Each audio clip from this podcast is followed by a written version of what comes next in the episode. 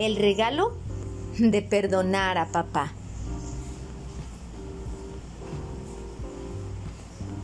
Siempre quise saber lo que había detrás de la famosa frase de Facundo Cabral.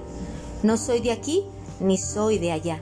Y cuando lo supe, amé esta historia que ahora les cuento y que tanto tiene que ver con un sentimiento tan noble como el amor, el perdón.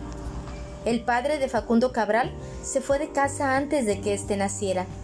Luego, Sara, la madre de Cabral, fue echada junto a sus pequeños hijos y Facundo no tuvo un techo donde nacer. De ahí lo de no soy de aquí ni soy de allá. Nació en una de las calles de La Plata, como presagio de lo que más adelante la vida le depararía. Sin sabores, lucha y mucho, mucho aprendizaje, como preparando al gran apóstol musical para un camino que ni su absurda muerte detendría. Una noche, tras terminar un concierto, Facundo, con 46 años, se llevó una gran sorpresa. En el pasillo lo esperaba su padre. Lo reconocí porque era igual a la foto que mi madre siempre había guardado, pero con el pelo cano. Lo reconocí en el acto porque siempre vi esa foto, contaba Cabral. Mi padre era muy apuesto, todo lo contrario a mí, era muy elegante, estaba ahí y me quedé congelado. Este era el primer encuentro con su padre. Se imaginan la tormenta de emociones, pensamientos y nervios que azotaban dentro de aquel hombre que paseaba su música por el mundo, pregonando la paz, el perdón y el amor. ¿Qué hacer?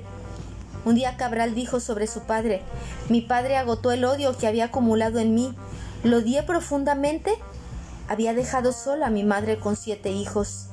Murieron cuatro de hambre y frío, tres sobrevivimos de milagro y ahora estaba frente a él, con todo el derecho de decirle lo que su corazón guardaba.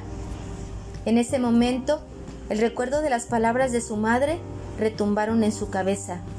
Tú que caminas tanto, algún día te vas a encontrar con tu padre. No cometas el error de juzgarlo. Recuerda el mandamiento, honrarás al padre y a la madre. Segundo, ese hombre que vas a tener frente a ti es el hombre que más amo y que más ha amado tu madre.